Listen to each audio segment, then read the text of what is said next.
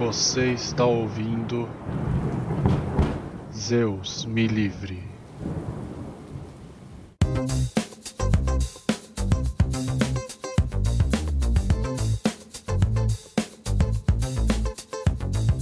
Boa noite, boa tarde, bom dia.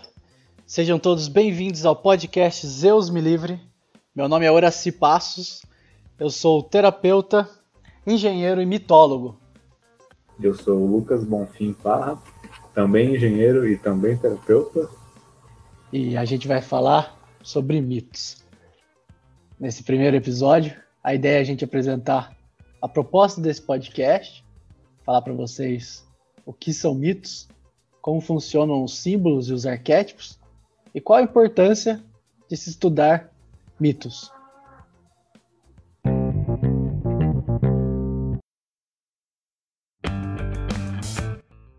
Muito bom. Então, vamos começar. É, primeiro, assim, já que você é mitólogo aí, então, de onde que vem a definição de mito? Como que isso surgiu? Quando que se deu aí no tempo? Como que a gente pode definir o que é um mito? Cara, mito. Então, a gente tem mitos, que vem do grego, que quer dizer a lenda, a mensagem ou, ou discurso essa palavra mitos do grego depois migrou para o latim e no latim se transformou para mutos. E aí a gente já tem um início do entendimento do que são os mitos, porque esse mutos também pode pode querer dizer mudo, né? E aí nos parece que é uma mensagem que tem por trás de algo, né? Uma mensagem que não está na superfície, não está acessível. É como se fosse uma mensagem do silêncio uma mensagem interior. Então, lendas que por mais que sejam histórias contadas, né, escritas, às vezes faladas, na realidade o significado não foi dito, né? Acho que a gente poderia colocar dessa forma. Exato. E aí a gente vai ver que mito é, são os contos de um povo. Hoje em dia, a gente usa, costuma falar que mitos ah, são contos de fadas, aquelas historinhas lá. Na realidade, isso já diz muito sobre a nossa, a nossa própria sociedade. Porque quando a gente passa a acreditar que os mitos são apenas historinhas de ninar, a gente já está dizendo que não é muito importante estudar a fundo os mitos, ou seja, não é muito importante estudar a fundo a si próprio, porque os mitos eles vão trazer essas mensagens do povo, mas também vão trazer uma mensagem individual. É, o mito é, é, ele é algo que, que transcende o tempo, e é por isso que essas histórias existem há tanto tempo, mas é, é como se aquele povo ele colocasse a sua forma de viver, a sua forma de enxergar e vivesse através daquele mito. É, o, pelo que você está falando, o mito ele faz parte integral da cultura de um povo, né? Normalmente a gente pensa muito em mitos é, como folclore e principalmente é, pelo nome, né, os mitos gregos, mitos nórdicos, mas na verdade todo povo tem os seus mitos, inclusive a gente. Por exemplo, a gente tem o, os mitos indígenas, que hoje a gente chama de folclore, né, que são as histórias que a gente escuta desde criança e que normalmente é, a gente não costuma dar muita bola assim nesse sentido um pouco mais é, significativo. Só que todo povo tem. É, é só uma questão da gente observar a cultura deles, como que eles contam as histórias da sua ancestralidade, é, a visão que eles têm da origem do mundo, de como as coisas aconteceram, os heróis de cada povo, né? Normalmente essas historinhas que, que, se conta de heróis, cada cultura tem um. Então é, é só a gente parar um pouco para observar que a gente vai ver mitos em praticamente todos os lugares, né, em todas as culturas.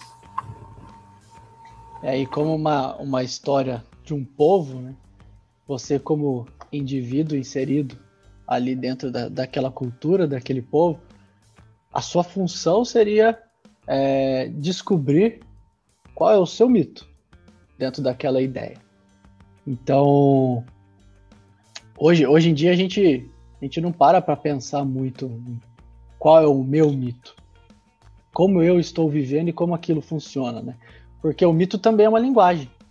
Eu costumo falar bastante isso. É como se fosse um, um idioma. A raiz deles, de todos os mitos, vieram do mesmo lugar, mas você escreveu em inglês, eu descrevi em português. E aí eu tenho, eu tenho aquele idioma meu ali, aquela linguagem que me define. Mas será que é só aquela linguagem que me define? Você foi a fundo para ver, para olhar? Você faz parte de 100% daquele contexto? Ou se você está sendo levado pela força né, desses mitos? Essa questão que você colocou aí da linguagem é muito interessante, porque ela faz um paralelo muito grande com a psicologia, né? Que a gente tem uma mensagem, mas cada pessoa, baseado no seu histórico, no seu background, né, em, tudo que passou na vida, interpreta aquela mensagem de uma forma diferente. E o mito é da mesma forma, por mais que a história contada seja a mesma, cada pessoa tem um entendimento diferente de cada um deles, baseado na sua própria vivência. E acho que isso aí já abre um precedente aí para a gente começar a abordar uma questão de como isso se dá no mito, né? Por que, que, que isso acontece? Por que cada pessoa enxerga o mito de uma forma diferente e se vê refletido de uma forma diferente no mito? Eu acho que então, para a gente poder explicar essas várias interpretações, a gente precisa explicar dois conceitos antes, que é o conceito de símbolo e o conceito de arquétipo. Porque o mito é um símbolo, ele vai ser a representação de uma ideia primordial, como a gente estava falando, a ideia de um povo, né? Então, essa, essa ideia primordial, que Platão ia chamar de do mundo das ideias, esse modelo quase que infinito que contém todas as ideias lá dentro, ele seria o arquétipo. E a forma como esse arquétipo se manifesta são através de símbolos, onde os mitos são os símbolos. Ele vai ter vários símbolos dentro dele, mas ele em si é um símbolo. Símbolo, então, é o que ele não se esgota em termos de significados, né? Ele é palpável para a gente, né? Ver, por exemplo, ah, é a espada do herói, é a missão, é o dragão que guarda a caverna. Só que isso, tirando da forma literal, né? Tirando simplesmente do, da, da, palavra em si, a gente tem um monte de significados por trás que poderiam se associar com, com cada uma dessas coisas. Então, o símbolo ele, ele ajuda a transcrever essa ideia do arquétipo. Que como tem N formas de se entender aquilo, a gente. A única forma que a gente tem de passar isso, passar algo, digamos assim, no mundo das ideias é infinito, é de algo que também não é tão limitado. Por isso que a gente tem que encarar todos os mitos de forma simbólica. Porque o que ele está passando não é simplesmente a história escrita, mas são infinitos tipos de significado que estão por trás. E aí, e aí você vê que é, o que é uma, a vida de uma pessoa se não um símbolo, né? Ou um mito.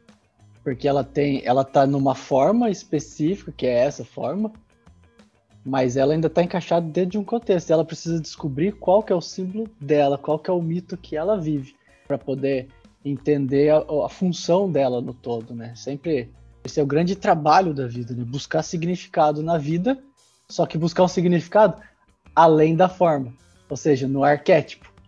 Porém, a gente é símbolo, a gente é forma. Então a gente precisa entender essa mensagem oculta, né? Que a gente falou do mutosa ali no começo essa mensagem que está por trás. Exatamente. É, colocando isso aí em termos bem práticos né, da vida, a ação que a gente faz seria o, a história contada, né? É o, o que está sendo dito. Só que o, o significado por trás daquilo, o que a gente tem de motivações, o que a gente sente em relação ao que está acontecendo externamente, é algo que acontece só na nossa cabeça. Está por trás da, dos fatos de fato. A gente não consegue simplesmente contar a história de alguém e, baseado só naquilo, ter a compreensão do que a pessoa estava sentindo por fazer aquilo e o que ela sentiu depois de ter feito aquilo. Então, o, o mito, da mesma forma, não é só a história que está sendo contada, tem tudo que tem por trás daquilo. E é isso que a gente precisa olhar de fato para entender os outros e se entender, né?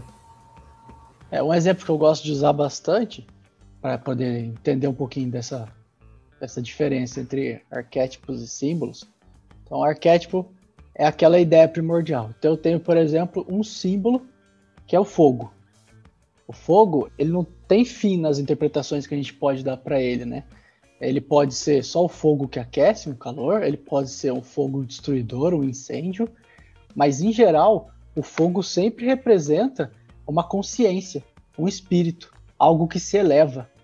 Né? Não é à toa que Prometeu trouxe o fogo do conhecimento e deu aos seres humanos, né? E aí é por isso que a gente está tentando usar a nossa tochinha para entrar cada vez mais dentro dos mitos e ver se a gente ilumina um pouco mais ali dentro, né?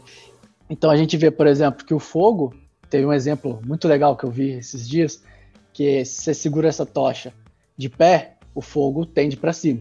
Agora, se você pegar e virar a tocha de lado ou inclinar para baixo quase um pouco, esse fogo continua indo para cima. O que, que isso quer dizer? Tem um símbolo ali, tem uma ideia ali por trás. Isso está em tudo quanto é lugar do mundo. A gente tem símbolos espalhados ao nosso redor o tempo inteiro tentando nos passar alguma mensagem, meio que dizendo para você assim: olha, se enxerga, olha para dentro, vê o que, que isso aqui está querendo te dizer, né? Ele só não olha, né? e aí, por exemplo, em comparação, então assim, esse símbolo do fogo vai trazer essa ideia de consciência, de espírito. Mas o que, que é o espírito? espírito é um arquétipo infinito, uma coisa que não tem fim. Então a gente traz esse símbolo do fogo para tentar representar. E aí, em comparação, se eu pegar, por exemplo, a água, parece um elemento oposto, fogo-água. Eu pegar a água, colocar ela num copo, você vai ver que dentro desse copo ela está na horizontal. Ela faz uma, uma superfície ali, é, fica no nível ali. Se eu pegar e virar esse copo quase que de lado, sem deixar a água cair, ela vai ficar na horizontal, ela vai tomar aquela forma de novo e vai ficar na horizontal. Né? Ela sempre vai fazer isso. Por quê? Tem outro símbolo escondido ali. A água sempre vai representar a forma. Então a gente tem que quase a, a cruz né, do espírito e da matéria representada no, nos símbolos do fogo e da água. Então é assim que a gente consegue entender como um símbolo pode começar a trazer a ideia de um arquétipo para nós. Então, aproveitando essa análise que você fez aí dos elementos, é comum, inclusive na, na nas linhas junguianas, é, a gente associar o fogo com o consciente, que seria o conhecimento, né, e a água com o inconsciente. Então você vê que até em termos psicológicos, eles também são elementos opostos, mas que se complementam.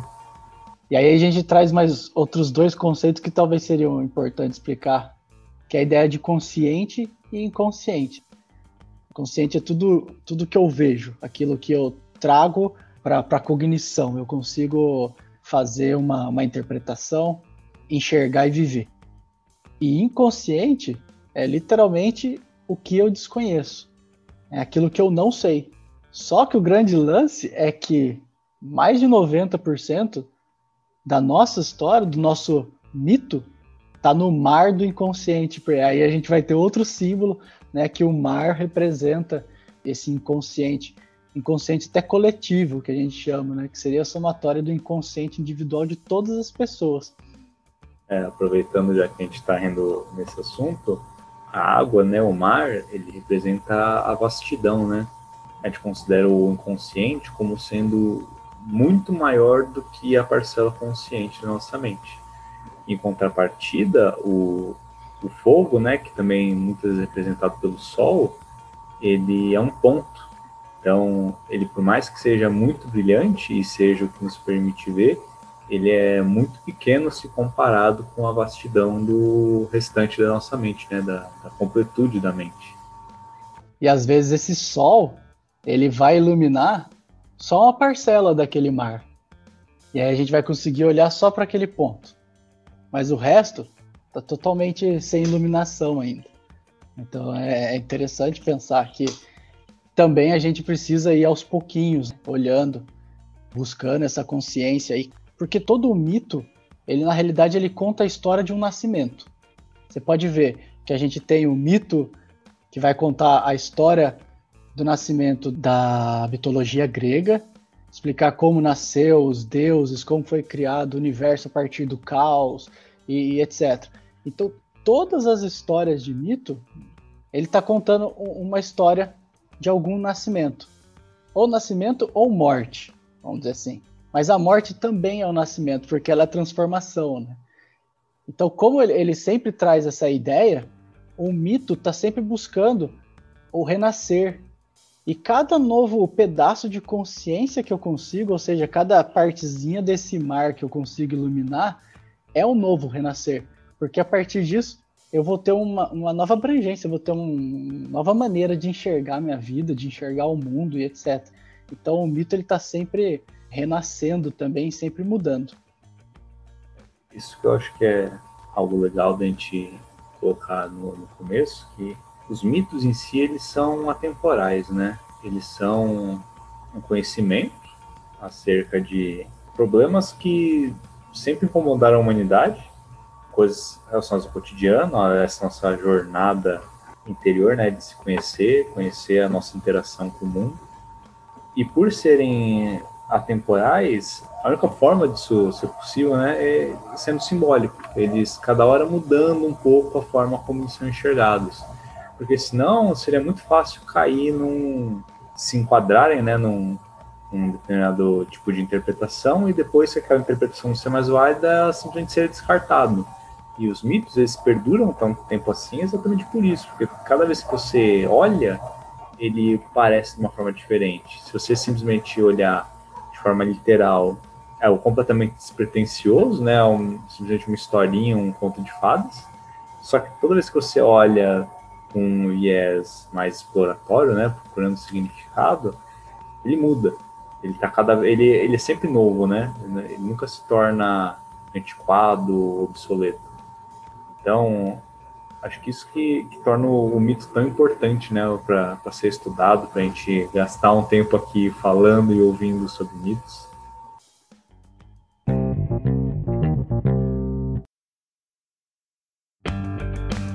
Aí você vê que onde que os mitos sempre vão ser representados são nos clássicos. Né?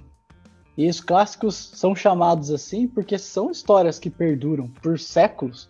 Né? A gente tem, sei lá, Hamlet, é, de Shakespeare. A gente vai ter a história de Chapeuzinho Vermelho. E tem inúmeros exemplos de contos que perduram justamente porque eles são mitológicos. Eles têm muito mais do que só a interpretação literal. Né? tem vários símbolos ali por trás e cada vez que você lê é uma história completamente diferente, porque aquele mito já te transformou da primeira vez que você leu e quando você está lendo pela segunda vez, ele já está te transformando de novo, não só o mito, mas qualquer coisa que acontece no seu dia. Então você vai ter uma outra visão. Ah, estou vivendo um outro momento da minha vida. Um adolescente lendo um mito vai interpretar de uma forma e um adulto já nos 40, 45 anos, vai interpretar de uma outra forma completamente diferente. E aquela forma é válida. E é dele, né? E é por isso que a gente às vezes acaba vendo tantas discussões, né, e incompreensões, porque tem aquele que só quer ficar no literal e tem aquele que vai profundamente e, e traz é, avaliações completamente simbólicas, mas que também é dele, porque é só ele que consegue interpretar e viver daquela forma o mito.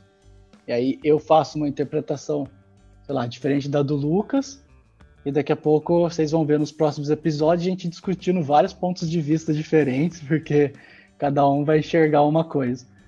Mas a ideia é essa, é tentar trazer cada vez mais a luz da consciência, os vários símbolos e as várias formas de interpretação. Né? Vocês veem como essa poder do mito é, é forte, né? Muitos filmes que fazem sucesso, eles são construídos baseado em mitos que são muito conhecidos. Só que isso não é explícito. E ainda assim, a identificação das pessoas com esse mito dentro de um filme faz com que elas se identifiquem e, e gostem do filme.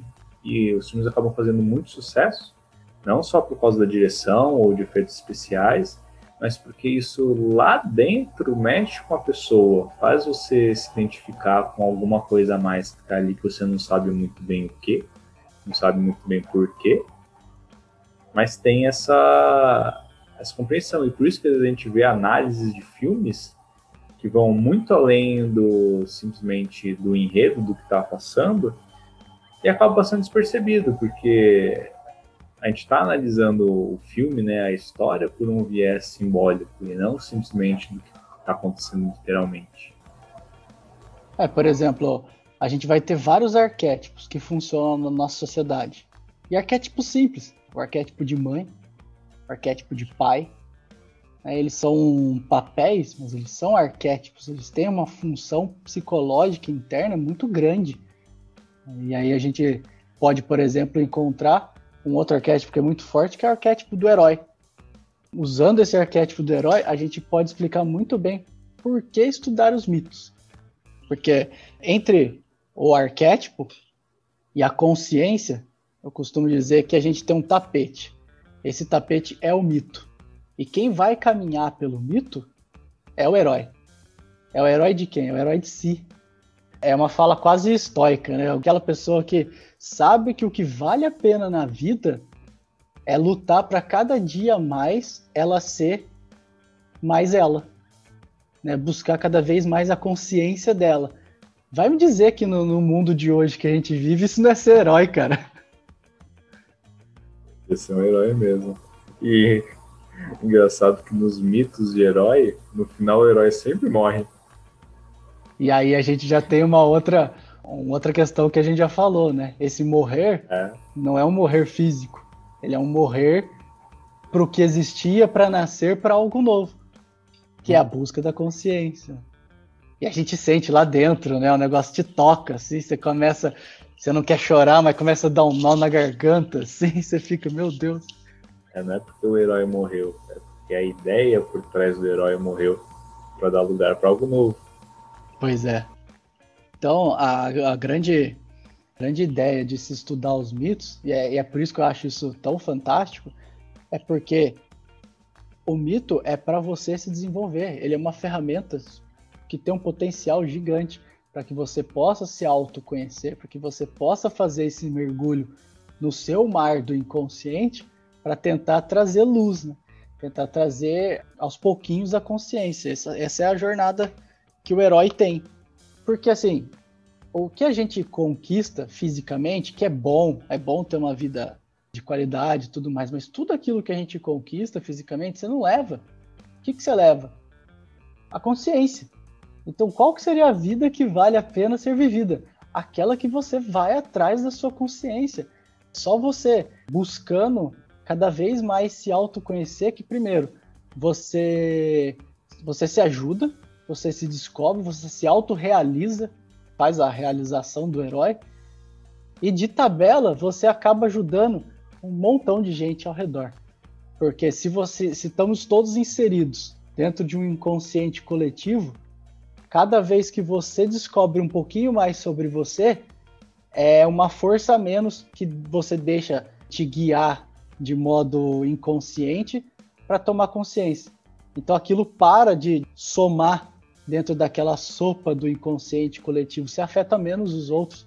A sua consciência, aos poucos, traz consciência para as outras pessoas. E às vezes isso dói, às vezes não, mas sempre dói.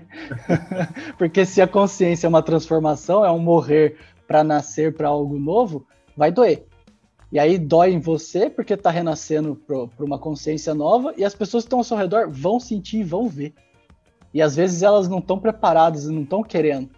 Então elas vão te bater, não, não no sentido físico, às vezes no sentido físico, para que você não vá para esse caminho, porque dói, eu não quero sentir essa dor, eu não estou preparado. É, e nesse sentido, a mitologia e o estudo dos mitos, da forma que, se propõe aqui, seria um atalho para esse autoconhecimento. Porque a partir do momento que qualquer pessoa se identifica com um mito, né? Você vê uma história e aquilo de alguma forma tem um eco dentro de você, seja porque você achou interessante, você achou legal, ou porque você não gostou também, e na realidade, normalmente quando você não gosta tão é, os pontos principais a serem trabalhados, esse já é um indício muito forte que aquele é um ponto que você consegue tirar alguma coisa, né? Que se você ir um pouquinho mais a fundo, você vai perceber que o significado daquele mito tem muito a ver com a sua própria vida. Então, a identificação com esses mitos é uma ferramenta poderosa para o autoconhecimento. A partir do momento que você lê e começa a tentar entender como aquilo se refletiria no seu cotidiano, você tem muito material para trabalhar. Tem muita coisa aí que você consegue começar a calcular, começar a se auto-questionar e começar a chegar em conclusões sobre si mesmo.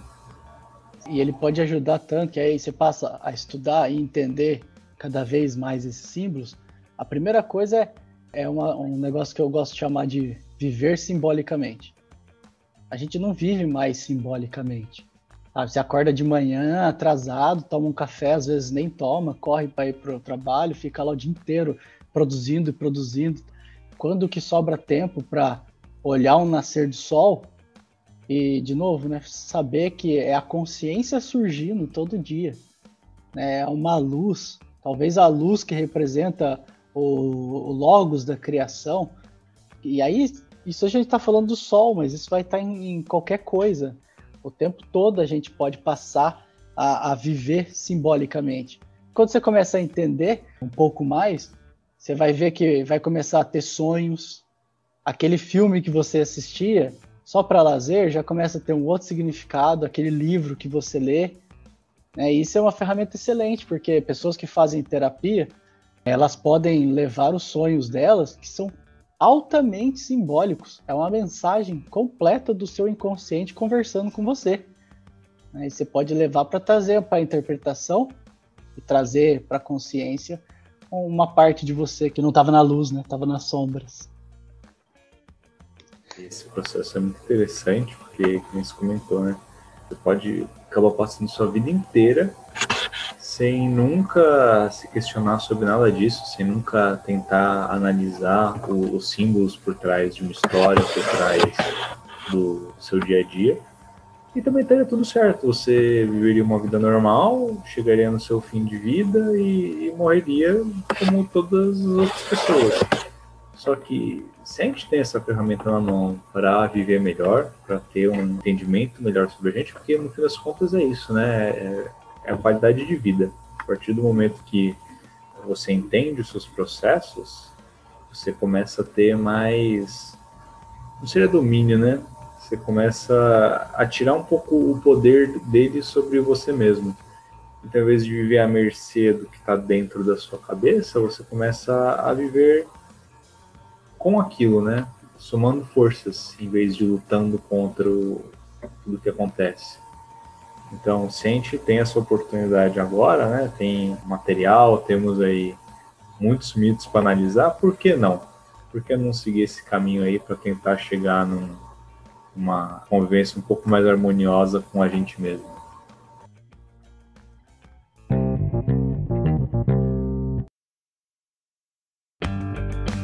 E, e, aí, assim, igual como a gente tem os, a jornada do herói, né? Através do mito, a gente tem um ciclo de vida.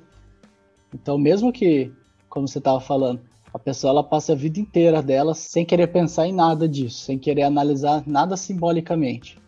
Chega um momento que você começa a sentir uma coisa dentro de você que meio que te diz assim: qual é o sentido disso tudo? E que bom que você consiga fazer isso cada vez mais cedo, porque dá tempo de, de estudar cada vez mais. Mas eu acho que um, um dos motores que mais alavancam essa questão de procurar sentido na vida é o medo da morte. É né? uma aproximação da morte. E aí, de novo, a gente volta a pensar né, que essa morte não necessariamente é a morte física, mas é uma transformação. E o grande medo que se tem da morte é esse medo do desconhecido, por não ter passado a vida buscando saber um pouco mais sobre você. O que, que tem lá do outro lado, se é que a gente pode chamar assim, né? O que, que tem nesse, nesse inconsciente que eu não sei. Né? Eu vou morrer para enfrentar aquilo. Então, quanto mais você descobre sobre você, mais você vai diminuindo esse medo da morte, porque você sabe que não existe morte, só existe transformação. É isso, é muito comum para todo mundo, sim, a gente vê muito quando a pessoa chega na meia idade.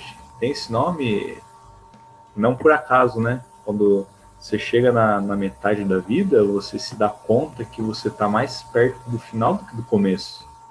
E normalmente na primeira fase da vida você passa estruturando é, as partes mais concretas da vida, né? Você foca muito no emprego, em conseguir uma casa, um carro, estruturar financeiramente. Só que depois que você consegue tudo isso, é nesse ponto onde as pessoas a se perguntar: mas e aí? O que mais tem na vida, né? Agora que eu já fiz tudo que precisava ter feito, em termos de físico, né, estrutural, o que tem por trás agora para fazer? E aí que as pessoas começam a tentar olhar os símbolos por trás de tudo, né, os símbolos da vida. O que acontece com a grande maioria das pessoas é que, como espera até essa idade para começar a fazer esse tipo de análise, a pessoa entra em crise. Porque começa a questionar um monte de coisa que ela se deu como certa durante a vida inteira. Então, se você começa a fazer esse processo um pouco antes, um pouco mais de, de calma, um pouco mais de tranquilidade, de forma um pouco mais parcelada, essa transição também vai ser um pouco mais suave. Porque desde o momento agora, né? Independente de quando você está começando isso, está começando isso novo, está começando mais velho. Quanto antes você começar a questionar esse tipo de coisa, mais suave vai ser essa transição. A gente está vivendo uma era tão tecnológica que a gente é bombardeado de informações o tempo todo, em redes sociais e tudo mais. Então você vê cada vez mais cedo as pessoas tendo essas crises esse é um dos motivos, é porque não, não quer fazer o um mergulho e, procurar o simbólico, mas a outra é que, como a gente está tão perdido em viver esse mundo de, de modelo, né, mundo de, de Facebook, que a gente acaba esquecendo de viver simbolicamente. E a mente, ela precisa de símbolos. O que alimenta a nossa mente é o viver arquetípico, é o viver do mito. Né? É, é consumir símbolos e trabalhar eles cada vez mais profundamente. Então, quando a gente tem uma carência desse viver simbólico, você vai ver um aumento no número de depressão, de suicídio e, etc. Porque as pessoas elas simplesmente não conseguem visualizar uma evolução, visualizar um local para se chegar, uma ideia. O que, que tem por trás disso? Se for só isso aqui, ah, não vale a pena. Mas ela também não consegue ir além né? E aí ela fica presa, e a gente está vendo isso acontecer bastante na nossa sociedade hoje. Mas nem só de coisa negativa, né? A gente vai ficar pensando. O grande, a grande ideia de se estudar os símbolos é ver como que é incrível. Que a cada vez que você descobre um pedacinho mais de você, que você é cada vez mais você, a vida fica muito mais fácil de ser vivida, fica muito mais feliz, muito mais tranquilo. É nisso que eu acredito. É por isso que eu estudo tantos mitos. Acho que você também, Lucas. É, exatamente. Quando a gente descobre alguma coisinha ali a mais, uma interpretação do mito, que você vê que casa exatamente com a sua vida, né? É, é um negócio muito legal, é, é muito divertido de estar tá nessa jornada, né? De se conhecer um pouquinho mais e de começar a ver isso refletido em tudo quanto é lado. E aí é quando você enxerga, né? Nossa, mas isso daí já era desde pequeno, só agora que eu tô vendo. Puxa, que legal, olha exatamente. aquilo, olha isso. Aí parece que tudo se encaixa, né? Você consegue é, entrelaçar todos os pontinhos da sua história dentro dessas interpretações. A ideia nossa com esse podcast é tá trazendo cada episódio cada vez mais mitos. A gente vai falar de mito, que seja mito grego, mito nórdico, japonês, hinduísta. A gente vai tentar trazer todo tipo de mito primeiro para ver como que as origens são as mesmas, como que tudo proveio quase que de uma mesma fonte, também para poder trazer embasamento e, e conhecimento para todos nós. É, e aí baseado no mito a gente faz as nossas interpretações do que aquela história quer dizer na realidade, né? Em nível um pouco mais físico e também psicológico e espiritual. Se vocês quiserem, vocês podem deixar nos comentários as dúvidas que vocês têm, outros tipos de interpretação que vocês tiveram desse mesmo mito, o que, que vocês acham que significam os símbolos que vocês também estão enxergando. E sugestões de alguns mitos que vocês queiram ver também a gente comentando aqui, podem deixar nos comentários. Se quiserem deixar também quais mitos vocês querem ver primeiro e tudo mais, vão deixando aí que a gente vai, vai selecionando e ver o que, que faz mais sentido. Já tô quer, querendo mudar o nome do, do podcast, cara, no primeiro episódio. é Zeus me livre. E agora eu tô pensando, vamos chamar de, de sopa mítica. Porque é justamente o que a gente vai fazer. Uma sopa de mitos para ver se a gente tira desse, desse caldeirão fervente aí uma coisa boa para nós todos. E aí É até o o, próximo caldeirão episódio. tá? mítico da bruxa, hein? Ó, cadê- Olha, não tinha pensado nisso aí. então primeiro vai ser Joãozinho e Maria.